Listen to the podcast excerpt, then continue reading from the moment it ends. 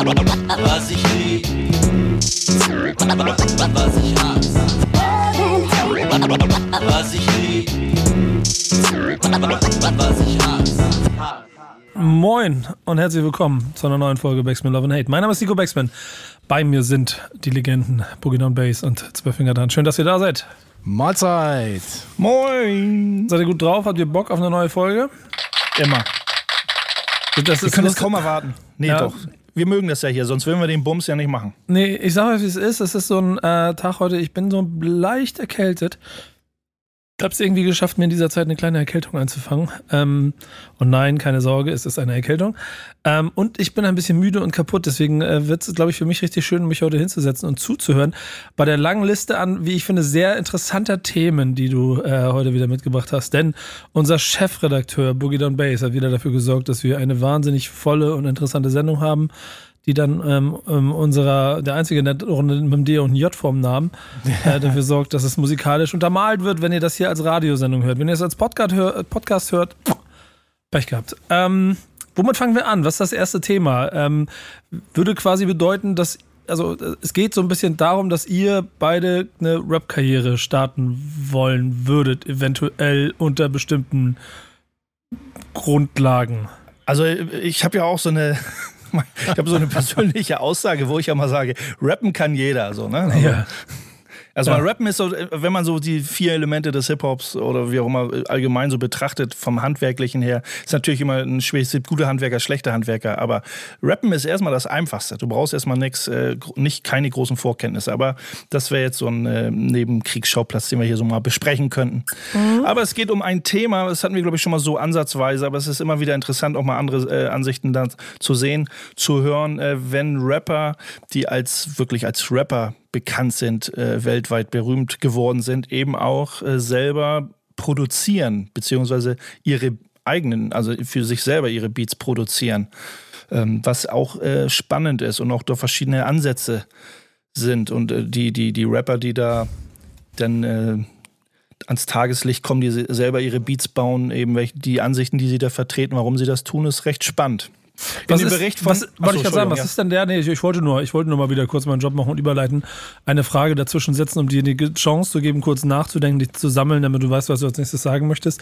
Was ist denn so die Essenz des Ganzen? Weil eigentlich, ähm, muss ich sagen, wenn ich die Namen auch lese, um die es da geht, da sind halt ganz viele, das sind halt auch einfach sehr, sehr saucoole Typen, die sehr gute Musik machen. Ähm, und wenn sie dann den Kram auch noch selber produzieren, ist es im Zweifel hier ja gar kein schlechtes ähm, Gütesiegel. Ähm, die Essenz kann ich direkt mal vorwegnehmen. Und dann können wir mal gucken, wie, wir, wie, wie ihr das so seht. Also es war ja von Hot New Hip Hop.com der Bericht Anfang März.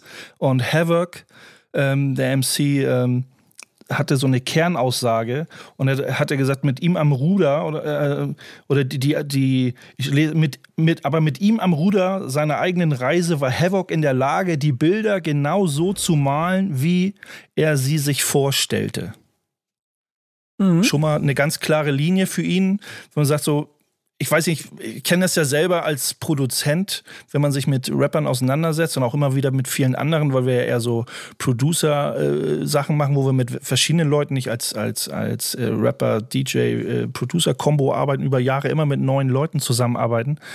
Und man natürlich auch immer in so einen, so einen Konflikt gerät, wenn man sich austauscht, äh, wie der Beat zu klingen hat. Also man, man ist immer ein bisschen in so einem Konflikt, wenn man so einen Rapper so ein paar Beats schickt und oftmals der nicht immer alle so zufrieden sind. Kannst du vielleicht noch mal was ändern? Kannst du noch mal dies machen? Kannst du jedes machen? Ich fühle das irgendwie schon, aber nicht zu 100 Prozent. Und da kann ich mir eben auch, äh, kann ich total nachvollziehen, wenn so ein Rapper sagt, er hat das Talent, ist mit dem Talent gesegnet oder äh, hat die Geduld, die Zeit. Das geht ja auch in dem Bericht darum, dass man nicht jeder Rapper, der vielleicht auch das Talent hat, trotzdem die Zeit investiert, diese Lernkurve nach oben zu steigern, um sich selber die Sachen anzueignen. Weil so ein Beat zu schrauben, ganze Produktion zu fahren, ist ja auch nicht gerade einfach. Also einen Rap-Text zu schreiben ist auch nicht einfach und zu rappen ist auch nicht einfach. Aber so eine Produktion zu fahren, äh, ist schon auch ein ganz anderer Schnack. Und da Respekt, dass Leute das äh, beides machen für sich und richtig gut können.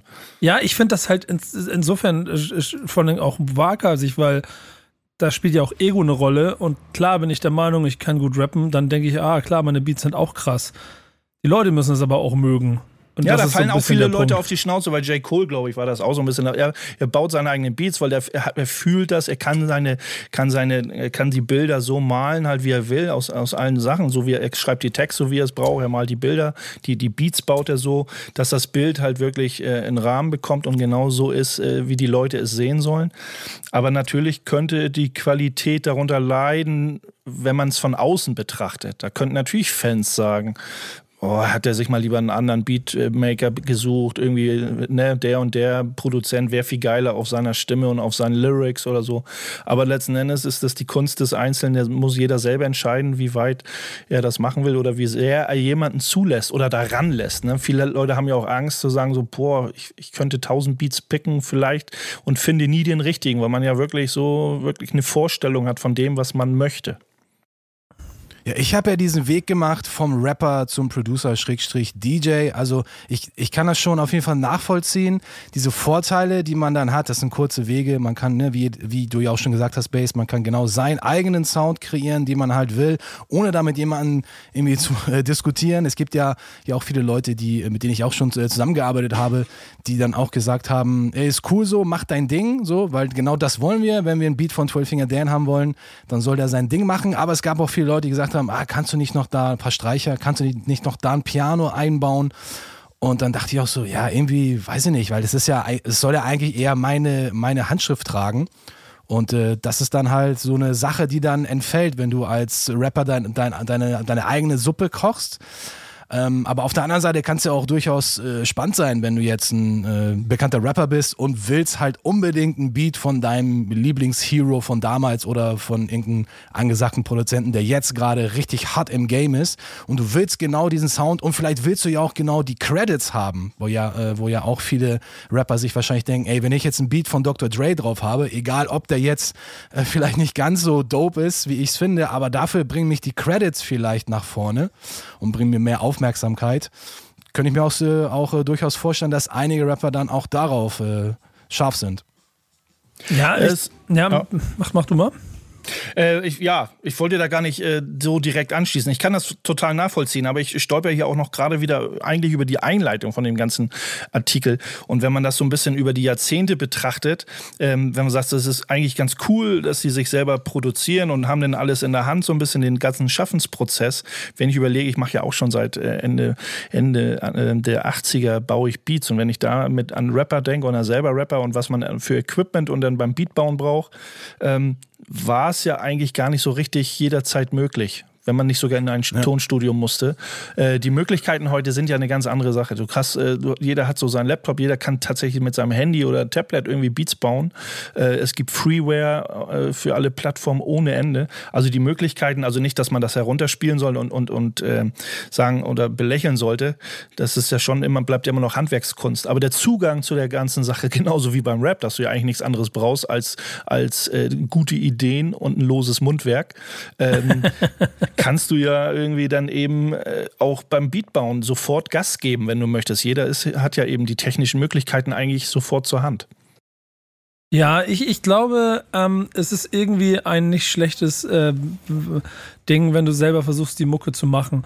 Vielleicht gibt es den einen Punkt, an dem du dann übergeben solltest manchmal. Aber solange du dich selber mit dem beschäftigst, worauf du rappen willst, gibt es immer noch ein, dadurch einen Funken Qualität mehr, ähm, den man vielleicht auch nicht unterschätzen darf, als wenn ich einfach nur irgendwo hinkomme und mir ein Beat von da nehme und darüber spitte. Ich finde es interessant in dem Bericht, dass äh, ich meine, man kennt, man meint, man meint viel zu wissen und zu kennen, ähm, aber dass äh, zum Beispiel Eminem äh, viel selber produziert, äh, hatte ich so gar nicht auf dem Schirm. Ich finde es ja auch immer eine sehr, sehr gute Erweiterung. Die meisten sagen ja, irgendwann kommen sie ja wahrscheinlich an irgendeinen Punkt, wo sie dann sagen als Rapper, jetzt habe ich schon über alles gerappt, ich will mich weiterentwickeln. Und das wäre eine, eine, eine gute Möglichkeit, wenn man sagt, ey, ich steige jetzt ein in das Producer-Business. Ist natürlich jetzt kein, kein, keine einfache Sache, dass man jetzt sagt, man schaut sich ein Tutorial an und dann weiß man sofort, was halt abgeht, weil da steckt ja viel mehr noch irgendwie dahinter. Ganz viele Dinge, auf die man halt achten muss. Und äh, das wäre für mich so ein Beispiel, wo ich jetzt sagen würde, wenn ich ein Künstler bin, ein Rapper oder auch andersrum, wenn ich ein Pro Producer bin und sage, ich habe jetzt schon so viel ausprobiert und es gibt noch im Hip-Hop-Game so viel auszuprobieren, dann mache ich das lieber. Also bevor ich jetzt sage, ich muss mich weiterentwickeln und mache als Rapper jetzt auf einmal einen ganz anderen Sound oder ich erfinde mich vollkommen neu dann Mhm. ist das für mich, dann wäre das für mich keine Weiterentwicklung, sondern für mich eher eine Entwicklung in eine ganz andere Richtung. Aber wenn man jetzt im Hip-Hop-Kosmos bleiben will und sich dort weiterentwickeln will, dann wäre natürlich dieser Sprung vom Rapper zum Produzenten für mich eine richtig gute Sache. Ja, es ist, es ist offen und ich glaube, viel Geschmackssache steckt da auch einfach mit drin. So, ähm, Aber es bleibt kreativ. Also es ist ja immer dieser, das ist ja immer dieser kreative Prozess. Also Havoc hat es ja auch in diesem, in dem Bericht oder in den Interviewen äh, gesagt, ähm, wo, er, wo er sich selber wundert, wenn man das nochmal ansprechen kann. Er, hat halt gesagt, wenn ich höre, dass ein MC produziert, bin ich nicht überrascht. Denn sie wissen, man- denn es sind ja Künstler, die kreativ sind und er wundert sich dann eben, dass sie eben da nicht, das da nicht weiter anknüpfen. Warum produzieren sie nicht mehr oder warum, warum machen sie da nicht weiter? Also dass, dass sie auch nach außen hin das tragen. Ich bin nicht nur Rapper, ich bin auch Producer. Wenn sie schon gut sind, sollen sie auch ihr, ihr Talent und ihre Kreativität irgendwie auch nutzen. So, das äh, war da, das hatte eben auch der äh, hatte Havoc auch eben so ein bisschen zum Ausdruck gebracht, was ich auch äh, ganz, ganz logisch nachvollziehen kann. ja, und ich Natürlich finde. als, als Künstler, ne, als Rampensau vorne am Mikrofon, ähm, hast du vielleicht auch, okay, da bist du immer noch so die, der, der Frontliner, äh, verdienst du vielleicht mehr Geld so, ne? Ja, ich persönlich finde, ähm, wenn es am Ende Künstler wie äh, J. Cole dabei rausspult, die so viel Bock auf ihren Kram haben und so dafür kämpfen, dass das geile Scheiße wird, äh, sind wir alle nur äh, Profiteure davon und ich glaube, ähm, es wird auch immer wieder Jungs geben, die genau das machen und die manche machen es im stillen Kämmerlein und manche machen es vielleicht dann auch irgendwann für große Bühnen. Hauptsache, sie bleiben äh, sich selber treu und ich glaube, das ist so die, die, also mein Fazit aus der Nummer, weil wenn man dann das Gefühl dafür kriegt, dann wird man auch gut und dann hat man auch das Gefühl, weil man eventuell Hilfe von außen braucht, um es noch besser zu machen. Dass sie kreativ bleiben. Ne? So, ein- so, so, ein, äh, so ein kleiner Nebeneffekt, wie es in dem Bericht steht, ist nur, dass man, wenn es Hits gibt, dann werden die Hits nachgebaut, dann gibt es Nachahmer und dann gibt es immer diese Wiederholungseffekte und alles hört sich gleich an. So, ne? Und da, äh, das ist eben auch immer schwierig dann für Beatbauer und Rapper, die selber produzieren, egal wer Beats baut, zu sagen, wo will man hin? Ne? Wo äh, vergleicht man das noch nur, äh, sieht man noch die Kreativität oder hakt man viele Beatbauer einfach nur so ab, dass sie sagen, sie wollen ihren Platz in den Charts. So, ne? Aber das wäre auch wieder eine andere Diskussionsbaustelle. Ja, ich merke schon, wir, das Thema könnten wir auf jeden Fall in unendliche Weiten ziehen. Äh, wir schließen das aber mal mit einem Song. Und ich tippe mir, ich tippe sehr stark darauf, dass es irgendwas mit Producer und Rapper zu tun haben wird, was wir jetzt hören. Ja, ich dann. wollte ich wollte einen richtig schönen Übergang bauen, den hast du jetzt aber gemacht, Nico. Ja, ich wollte euch eigentlich noch schnell fragen, wer ist denn so euer Liebl Lieblingsproducer on the mic? Ja, wenn, wenn, es nach denen, wenn es nach denen ging, über die hier gerade gesprochen wird, ist natürlich J. Cole. Nee, für mich J Live. J-Live auch gut. Ja, also für mich weiß ich so Large Pro, Pete Rock, Havoc. Ja, keine Ahnung. Da gibt's Deep, halt also, ohne Ende. So. Wie wär's denn mit J. Rawls? Aber Jay Rawls, den hören wir jetzt und so heißt auch der Song. Best Producer on the Mic, nämlich Part 2. Das gleiche bei Love and Hate. Was ich lieb, was ich hasse. Backspin Love and Hate mit äh, Nico, Dan und Bass ist äh, zum einen eine Sendung, in der sehr viel um Hip-Hop-Kultur geht, zum anderen aber auch durch unseren leitenden Chefredakteur Boogie Down Bass.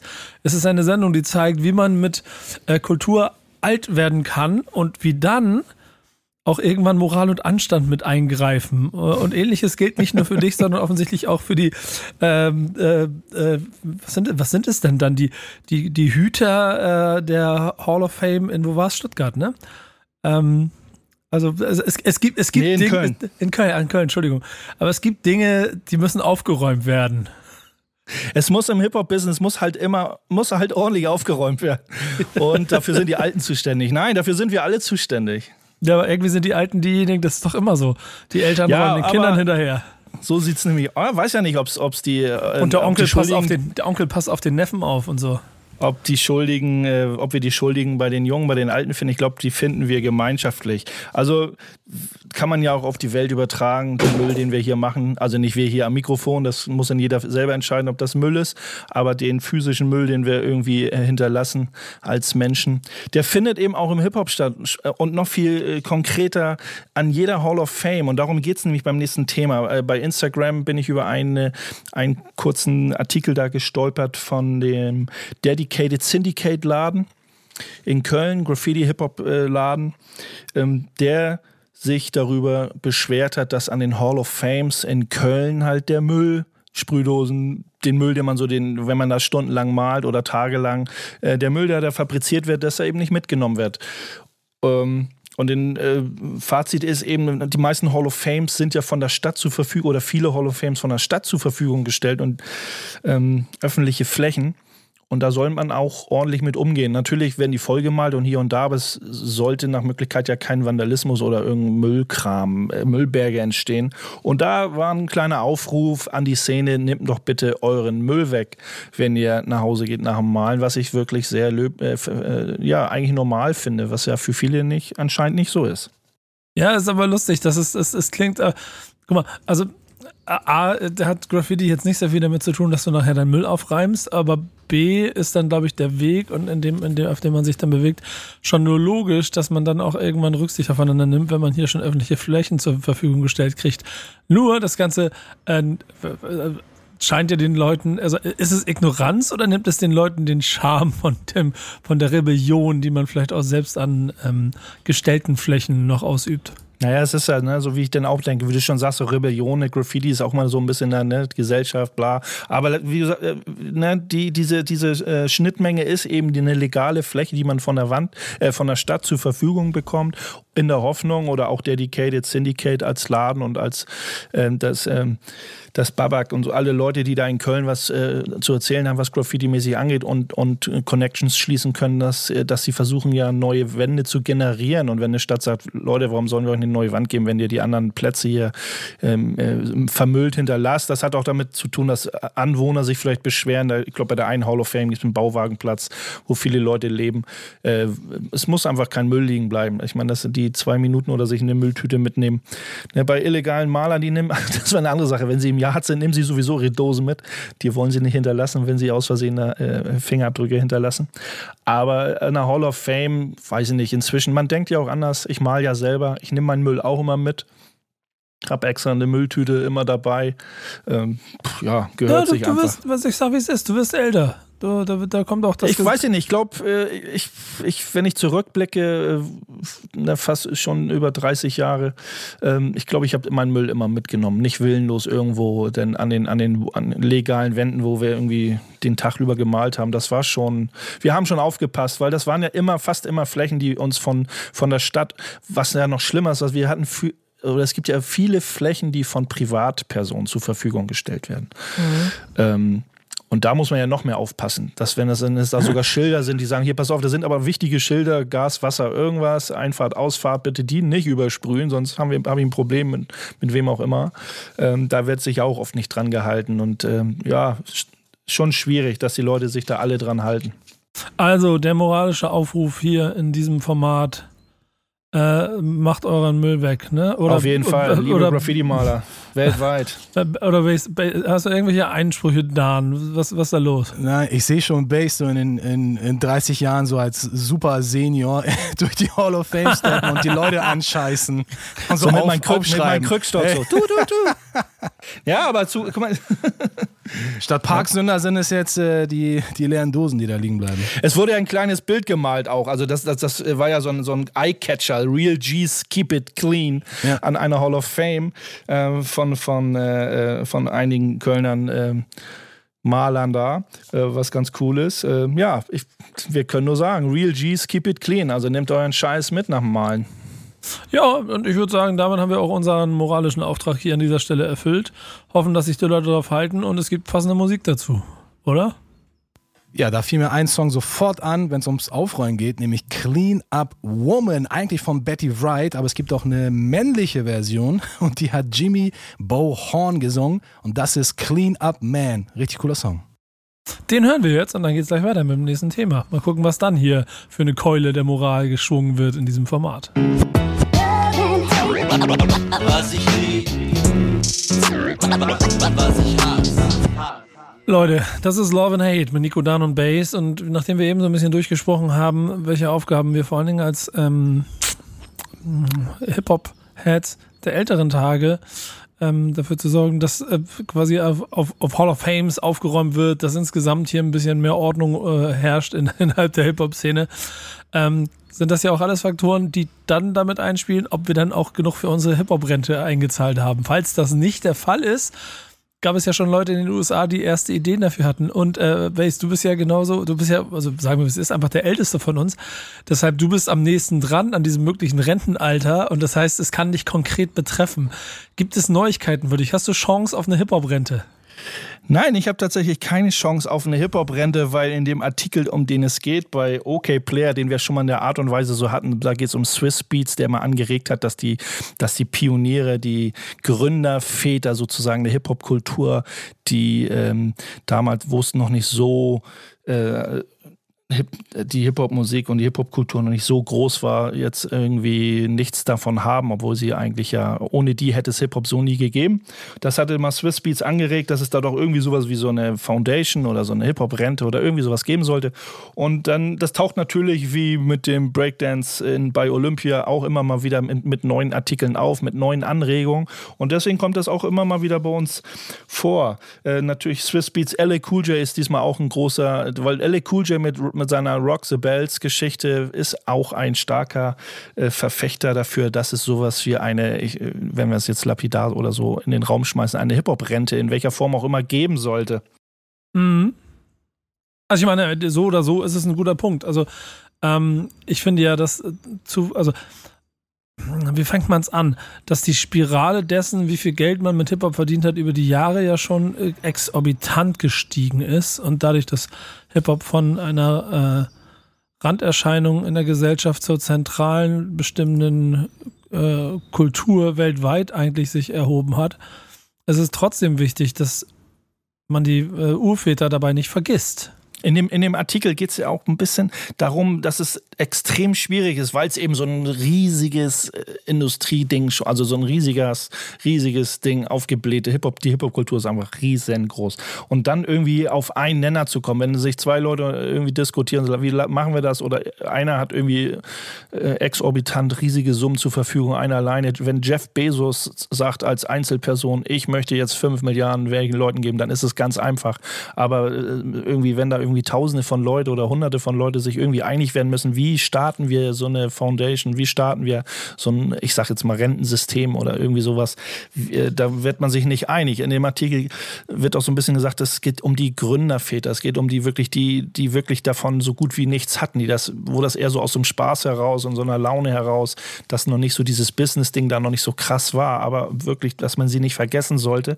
Und die auch ihren Anteil bekommen sollte. Es fängt ja auch damit an mit Shah Rock, der ersten weiblichen äh, Rapperin oder dem ersten weiblichen MC, ähm, die wie sie sagt, auch selbsternanntes Gründungsmitglied der Hip-Hop-Kultur ist und schon lange dabei ist, äh, ein Teil der Funky 4 Plus One äh, Crew war.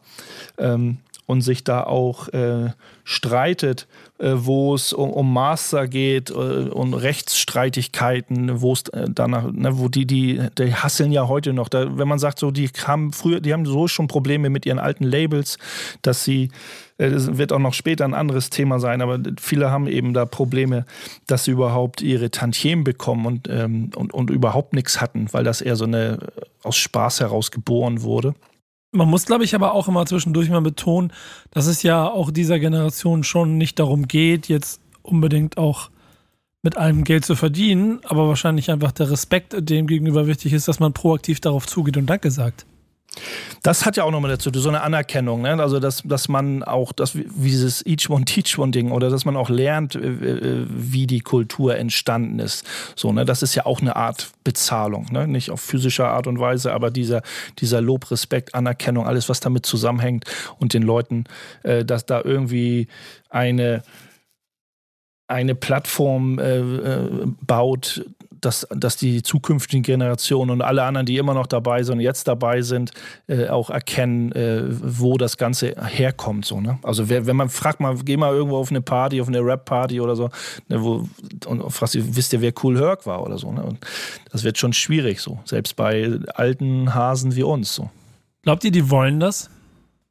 Ist halt schwierig. Also diese, es ist wie diese Arm- und Reich-Schere, also diese Jung- und Alt-Schere. Es ist, glaube ich, schwierig, dass die junge Generation sich dafür begeistern kann. Aber das ist, das sehe ich im Problem, das Problem im Hip-Hop. Ich meine es andersrum. So ich meine es andersrum. Glaubst du, die alten, alte Garde will überhaupt quasi diese Almosen kriegen? Äh, diese Anerkennung, glaube ich, ich glaube, jeder ist froh, wenn man, wenn man Danke zu ihnen sagt. Erstmal ja. so grundsätzlich. Also dieses positive Feedback, dieses positive Feedback, egal ob das von jung oder alt kommt, zu sagen, danke. Ich glaube schon, wenn, wenn, äh, wenn ich in, wenn wir mal wieder in New York sind und durch Zufall irgendwo Cool Herc treffen und, und ich sage einfach zu ihm, danke, danke dafür, was du gemacht hast. Ich glaube nicht, dass er die Augen verdreht und sagt, was will er denn jetzt von mir? Ich glaube schon, dass er da weiß, wie das gemeint ist und das annehmen kann. Ja, genau. Das, das sehe ich auch, das verstehe ich auch. Aber ist die Frage, ob es, wie es sich anfühlt, wenn man dann ähm, quasi vielleicht Hipper-Pensionen Es gibt, da gibt ja verschiedene Ansätze. Der Artikel ist auch ewig lang bei OKPlayer.com. Gibt es so verschiedene Ansätze. Aber Cool Herc 2011 war das, glaube ich. Da äh, hatte er eine schwere Krankheit und konnte seine OP nicht bezahlen. Und da gab es auch einen Aufruf, irgendwie spendet für Cool Herc. Irgendwie, das ist der Gründervater, einer der Gründerväter von Hip-Hop. Irgendwie, äh, wir müssen ihm helfen. Äh, und da kam auch Geld zusammen. Ich meine, da gibt es Leute wie Jay-Z oder wer auch immer. Da gibt es Tausende, also oder hunderte Leute, die würden nur mit dem Finger schnippen und hätten das Geld überwiesen. PayPal, 10 Sekunden.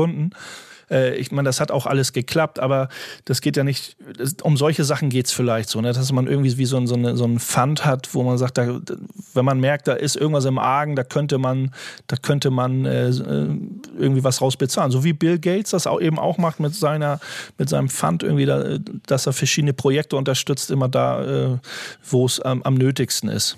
Ähm, Dan, du sag mal, wäre es dann eigentlich aufgrund der aussterbenden Gattung auch sinnvoll, auch so ein Hip-Hop, äh, äh, ne, den DJ äh, Fund quasi auch noch äh, speziell einzurichten, der auch die DJs generell einholt, nicht nur da, weil jetzt wir pandemiebezogen keine Jobs mehr haben, sondern ja generell auch der Wert des DJs immer weiter in den Hintergrund gerät?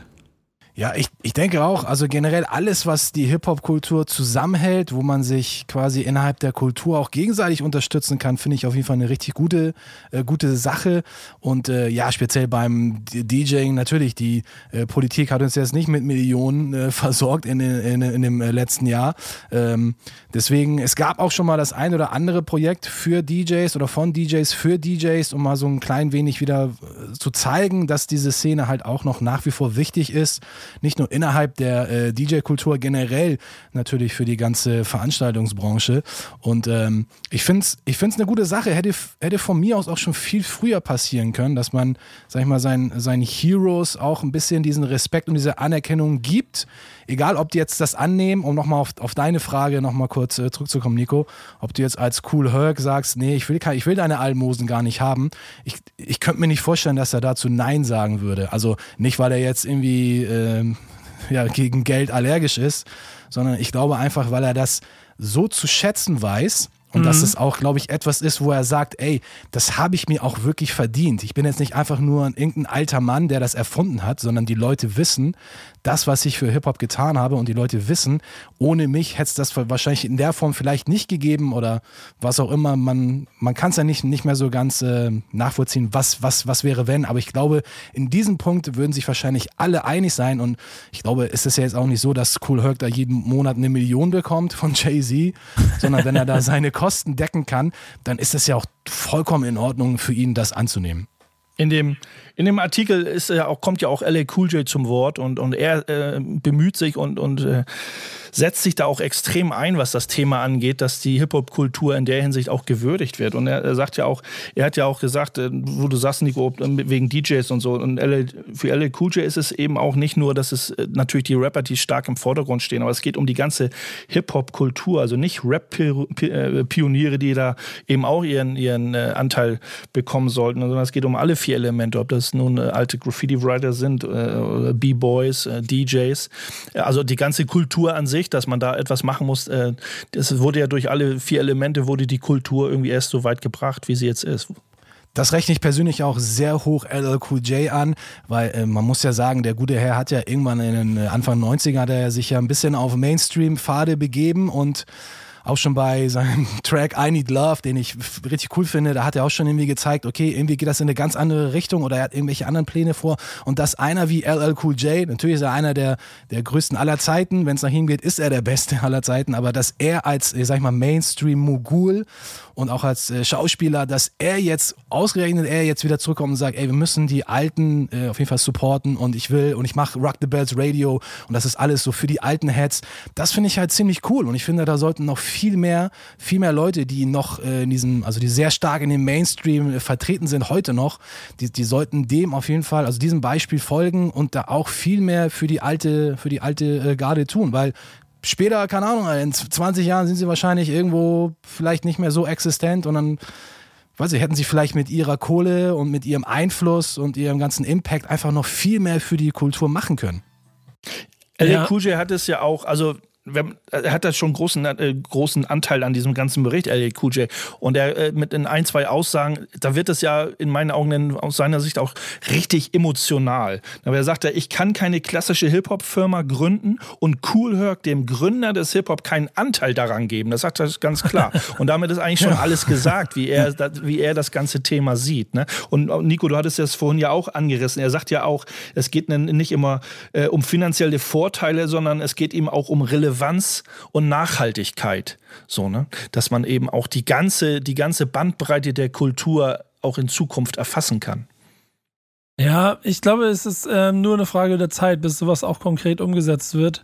Und dann ist es auch einfach schön zu sehen, wenn dort quasi ein bisschen von dem zurückgegeben wird, was wir alle aus dieser Kultur genommen haben, egal wie alt und wie jung du bist. Und wenn das vielleicht auch einfach dazu führt, dass der ein oder andere Name nochmal wieder auftaucht von so Leuten, ähm, die einen selber geprägt haben und damit dann ihren Respekt weitergeben, dann ist es nur eine gute Sache. Also. Interessant, ist, äh, interessant ist ja auch am Ende des Artikels geht es auch so ein bisschen darum, was für Möglichkeiten, wie man das machen kann. So, ne? Also so in, in Form von so einem Fund, so Wohltätigkeitsorganisation ist ja immer so eine, eine spannende Geschichte. Aber was ja auch passiert, äh, Nines Wonder macht es ja zum Beispiel, der an Universitäten lehrt oder als Gast, äh, äh, äh, als Gastkünstler oder Gastprofessor oder wie auch immer sind ja Leute auch so an Hochschulen äh, vertreten. Das ist auch eine spannende Sache, die da irgendwie äh, sozusagen sozusagen Each One Teach One Gedanken da weiterleben können. Ähm, oder das hat vorhin hatte ich das angesprochen. Die NFL, die National Football League, da gibt es ja einen Pensionsstil für äh, Pensions äh, ja, Deal der NFL sozusagen, die sich um alte Footballspieler kümmert, wenn die nicht mehr bezahl ihre Miete bezahlen können, was ich auch ganz spannend finde. Ja, ist krass, oder? Also ich, ich, ich finde, da gibt es auf jeden Fall genug Möglichkeiten. Und wir haben einmal darüber gesprochen, da war es eventuell eine Idee, dass es dazu kommen könnte. Jetzt sprechen wir darüber, weil sich konkret Leute schon zusammengesetzt haben und Gedanken drüber machen. Das heißt, beim nächsten Mal haben wir dieses Thema, wenn es dann wahrscheinlich den Fonds gibt und die ersten Ausschüttungen äh, erfolgen. Bleibt zu hoffen, dass es genau in diese Richtung sich entwickelt. Ähm, jetzt brauchen wir aber einen Song und ich würde da so vorschlagen, also eine 50-50-Chance dann. Entweder wir nehmen einen, der äh, quasi auch ganz gut Geld gebrauchen kann und du deshalb jetzt quasi GEMA mit reinspielst. Oder du nimmst wieder irgendwas Themenbezogenes. Was kommt? Ja, ich wünsche äh, meinen Heroes Eric Sermon und Paris Smith ja auch, dass sie noch ein bisschen erfolgreich werden. Deswegen hören wir was von EPMD, äh, der Track Pioneers aus dem Album Out of Business aus dem Jahr 99. Klingt cool, machen wir ähm, und gleich geht's weiter hier bei Love and Hate. Was ich lieb, was ich hasse. Hm. Ich esse noch wieder. Lecker, lecker. Ich habe gerade noch abgebissen. Du musst jetzt rein moderieren. Entschuldigung. Nico, Wir sind bei Love and Hate. Base übernimmt. Ich esse weiter. Base übernimmt. Ich muss noch mal kurz eine Lanze brechen für, für meinen äh, Brother in Crime, 12 Finger, Dan. Nico sagt ja immer schön, ich als Redakteur. Aber viele Themen natürlich kommen nicht immer nur von mir, sondern äh, auch einige Themen kriege ich immer zugeschoben äh, von meinem Brother in Crime. Und da yeah. freue ich mich auch immer drüber. Und wir sind uns ja auch immer einig und er weiß ja auch, was ich mag. Ähm, Mach jetzt das genau- Bild nicht kaputt. Ich will dich ja, ich will dich ja zu einem Journalisten hochstilisieren hier. Ach so, ja, okay, da muss ich ja gegen anarbeiten, weil ich mich ja nicht als Journalisten sehe. Aber Mhm. Und ich äh, immer das weiter nächste Thema. Du hast mir jetzt auch mal eine Überleitung kaputt gemacht, Ja. weil das nächste Thema, was wir haben, kommt nämlich auch äh, von Dan. So, weißt du? Dann kann ich weiter essen, ne? Also, was haben wir denn? ähm, ich glaube, jetzt, jetzt, jetzt geht es um Battle, ne? Deswegen kann ich mich zurücklehnen.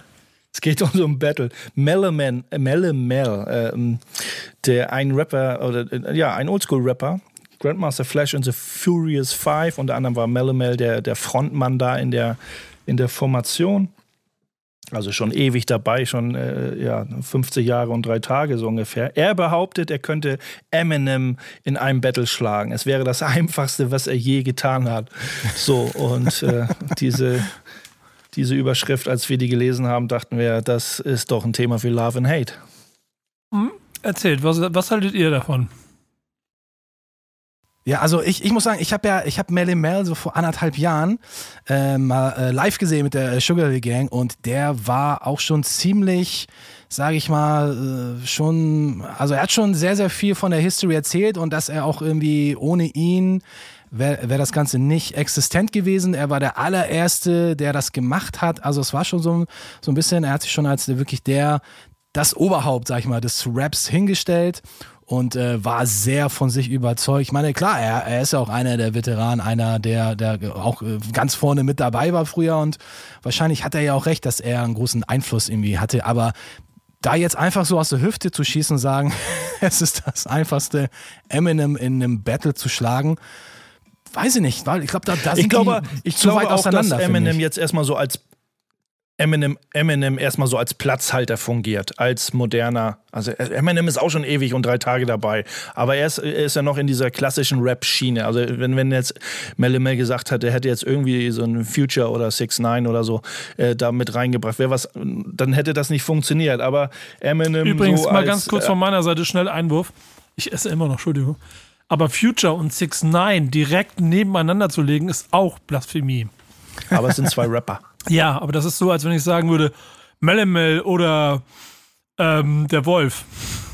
Naja, okay, sagen, aber egal. Melle Mel hat sich jemanden rausgepickt, den er, wenn man sagt, zwei, drei Generationen später so schon vergleichbar ist und so. Ne? Der, der Junge, der Alte schlägt den Jungen. Die sind irgendwo auf einem Niveau, aber trotzdem ist der Alte besser, weil ich erkläre euch, euch warum. Also Melle Mel erklärt uns, warum das so ist. Weil er eben sagt, dass seine Mechanik, seine Rap-Mechanik, seine Dynamik, sein Wissen über den Rap äh, eben das eben alles übertrifft, weil eben auch einer der war, die das quasi mit erfunden haben. So, und er der, einer der ersten war, der überhaupt den Weg geebnet hat und alles, alles, was da passiert, auf ihn aufbaut, so wie er sagt.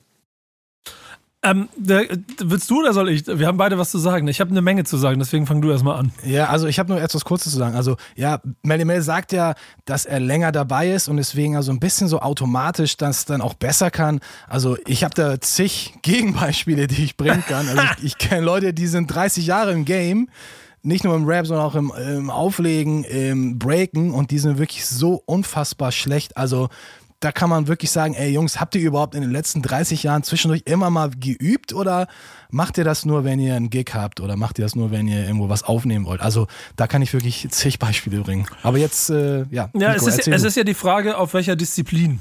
Ähm, wenn es ein Battle-Battle ist, dann habe ich über die Jahre auch gelernt, dass wenn eins immer besser geworden ist, dann, ähm, dann, dann sind es die Rapper. Weil es einfach mehrere gibt, die von denen davor gelernt haben, das adaptieren, das mitnehmen und was eigenes draus machen. Und dadurch werden sie logischerweise immer besser. Das ist einfach eine ganz logische Konsequenz der Zeit. Das ist Also- klar. Also, natürlich, die, lass mich die, jetzt mal der, kurz, der Pool, du lass mich mal kurz weiterführen. Das, das aber heißt aber nicht automatisch, dass die alte Generation dadurch jetzt irgendwie scheiße ist oder so. Ganz im Gegenteil, denn du kannst auch in Deutschland wahrscheinlich heute noch Leute äh, wecken und fragen, wer ist der beste Rapper aller Zeiten. Dann sagen sie, das ist Sammy Deluxe oder Cool Savage, obwohl die äh, vor 20 Jahren angefangen haben. Aber, und das ist dann der zweite Punkt, dass der Kollege hier natürlich schon gar, also ich, ich glaube, ich glaube, er, hätte- er hätte sich andere Namen suchen können und es hätten mehr Leute gesagt, ja, stimmt, du verpasst endlich mal den, den neuen. Da, wer hat gesagt, ich, ich gewinne das Battle gegen 6 9 Dann hätten alle gejubelt und ja, der Spinner und sowas alles. Aber Eminem ist nun mal selber eine Ikone einer ganzen Deka zweier Dekaden eigentlich. Und äh, also ihn hier, also das ist aber da da bin ich ja, da bin ich, da bin ich ja bei dir. Also warum steckt ein bisschen wenn viel er sieht, er sieht sich, drin, ne? Oder? ne? ja. Er sieht sich ja als Schwergewichtsboxer sozusagen. Ja, genau. Äh, auch wenn Eminem jetzt vom Körpergewicht kein Schwergewichtsboxer ist, aber ähm, er musste sich ja natürlich auch einen Schwergewichtsboxer aussuchen. Er kann sich ja nicht irgendwie so ein Fliegengewicht äh, äh suchen und sagen, hier, dich, dich putze ich weg. Ähm, ich hake Aber das Mike ganze Tyson- Thema. Ich finde, also das, Mike- was er sagt, so, Mike- ne, als, Ganz kurz, Mike Tyson fängt doch auch wieder an zu, zu boxen, ne? Ja, das, was das werden soll. Weil ja, der Geld Mike, braucht. Mike Tyson und Melle Mel, das sind vielleicht auch so, ähm, das, also ich, ich hake das auch so ein bisschen unter äh, Werbetour und äh, provozieren, ein bisschen Propaganda machen für was auch immer. Melle Mel rappt ja auch immer noch und will er sich auch mal wieder ins, ins, Richt, in, ins Licht rücken. Aber ich, ich gehe noch mal einen Schritt zurück, wenn, wenn wir vom Fond reden und dann hast äh, du eben gesagt hast, Dan, dass er hier schon ein bisschen unangenehm äh, zu sehr auf die Kacke haut. Ist ja trotzdem auch nur ein lauter Schrei von, ey, bitte, meine Fondsanteile, ich, wo, wo sind meine Pensionsansprüche, Hip-Hop-Pensionsansprüche? Muss ich euch erst noch beweisen? Nein. Tja, ja, vielleicht ist er ja einer der Ersten, der den Antrag ausfüllt dann für die Pension. Man weiß es nicht. Ja, weiß man, wir wollen die nicht zu nahe treten, ne? aber wenn man jetzt sagt, so, ich, ich bin kein Also, wieso, Psychologe. Alter? Der, er fängt doch selber an, hier zu bellen, wie so, ein- wie so, ein- wie so ein. Nein, aber wenn man jetzt sagen würde, wenn man das jetzt, äh, ich bin kein Psychologe, wenn man das jemanden so durchlesen lässt, der davon irgendwie tiefenpsychologische Ahnung hat und sagt so, oha, ich glaube, wir müssen mit ihm mal äh, eine Therapie machen oder so, ich habe keine Ahnung. Ja, das ist, wie du, wie du schon sagst, Nico, dass das wie so ein, fast wie so ein Hilfeschrei ist. Ich habe die Chance, was zu sagen im Interview und dann schreie ich halt so. Genau wie Dan Äh, jetzt nach- die schrei Chance hat, hier auch Hilfe. mal, was- genau wie Dan jetzt auch mal die Chance hat, hier was zu sagen. Hilfeschrei von dir, Dan. Also für mich ist das eher auch so ein eher ein Austeilen in alle Richtungen. Der hat ja jetzt auch vor kurzem auch äh, gesagt, dass Jay-Z auch überbewertet ist. Also ich glaube, der, der hat irgendwie gerade so ein bisschen, äh, der ein bisschen einfach nur ein bisschen Luft verschaffen, mal das Ventil aufmachen und den ganzen angestauten Wut, den er, was er im Fitnessstudio halt rauslässt und dann noch über ist, das lässt er jetzt halt an äh, Eminem und Jay-Z und Co. aus. Glaube ich zumindest. Frust, Frust kickt rein, sehe ich ganz genauso. Äh, lass, lass uns doch einen Eminem-Song dann nehmen, um das Thema zu schließen. Stimmt, auch nicht schlecht. Eigentlich wollte ich was von äh, Melly Mel spielen. Aber kann, warte mal, kannst, du, kannst, du, kannst nicht, kannst du nicht, hast du irgendwas von Eminem, kannst du nicht so hier, du, du bist doch DJ, kannst du das nicht so reinmixen, dass wir mal kurz gucken können, wer das Battle gewinnen würde? So ein Mashup. Ja, klar.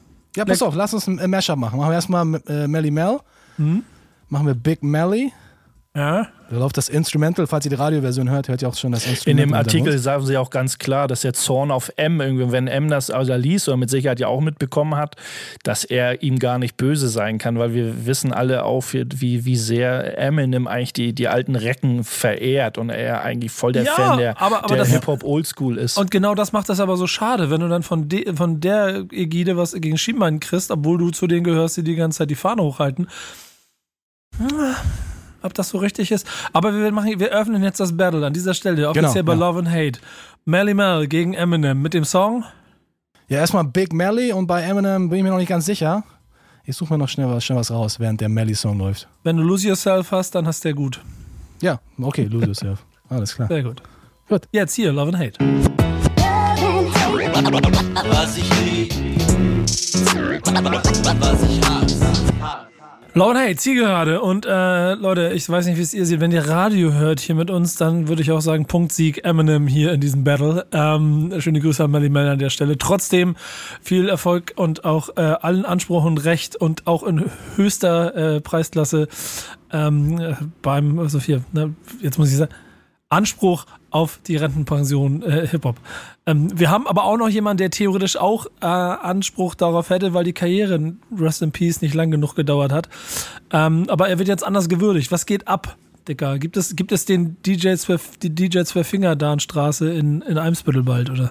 Ja, erstmal müssen wir ja leider abtreten, bevor Ach, das stimmt, ja, passiert. Mist, das ist der Haken. Geht ja nicht anders. naja, es gibt auch den Hip-Hop Boulevard, der zu Ehren von Cool Herc äh, äh, ähm, gemacht wurde, sozusagen. Äh, und Cool Herc ist ja noch nicht abgetreten, also von daher. Aber äh, ja, DJ Premier, aber auch andere, äh, in viele andere soziale, in sozialen Medien ging das äh, viral sozusagen. Äh, ich habe es bei DJ Premier auf seiner Instagram-Seite gesehen. Premier, Premier, Premier. Ähm, ja, another beautiful moment in our culture, wie er schreibt. Es gibt in der Bronx, in der Nord Bronx jetzt ähm, den Big Pun Plaza. Ist doch geil.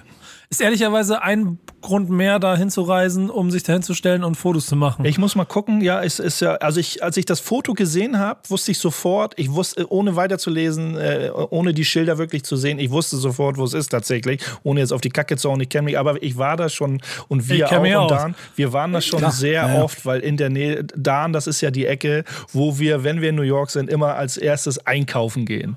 So. Ja, ich habe die äh, Boxershorts noch immer an. So sieht's damals. aus. Die, Das ist die trage ich gerade immer noch. Die rock ich East auch noch. Fort, die East Fordham Road, die dann runtergeht ähm, zum, zum, zum, Brook, äh, zum, zum Bronx Zoo und sowas, also sehr zentral. die eine, das ist die, das ist die eine, die eine Unterhose, die du damals gekauft hast, die trägst du seitdem.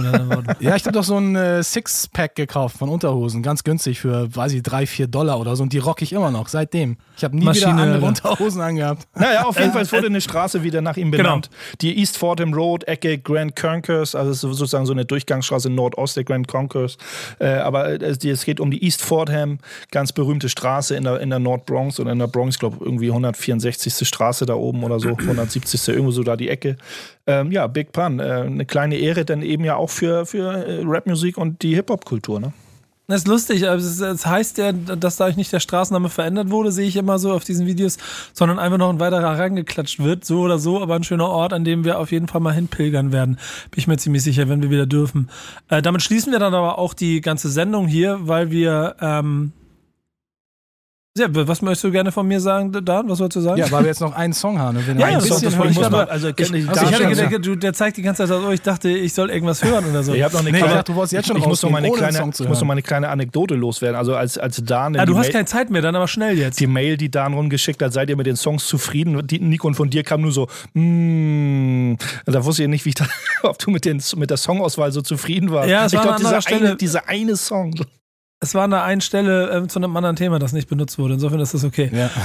ähm, aber welchen Song kriegen wir denn jetzt noch eine Minute zu hören für die Radiosendung?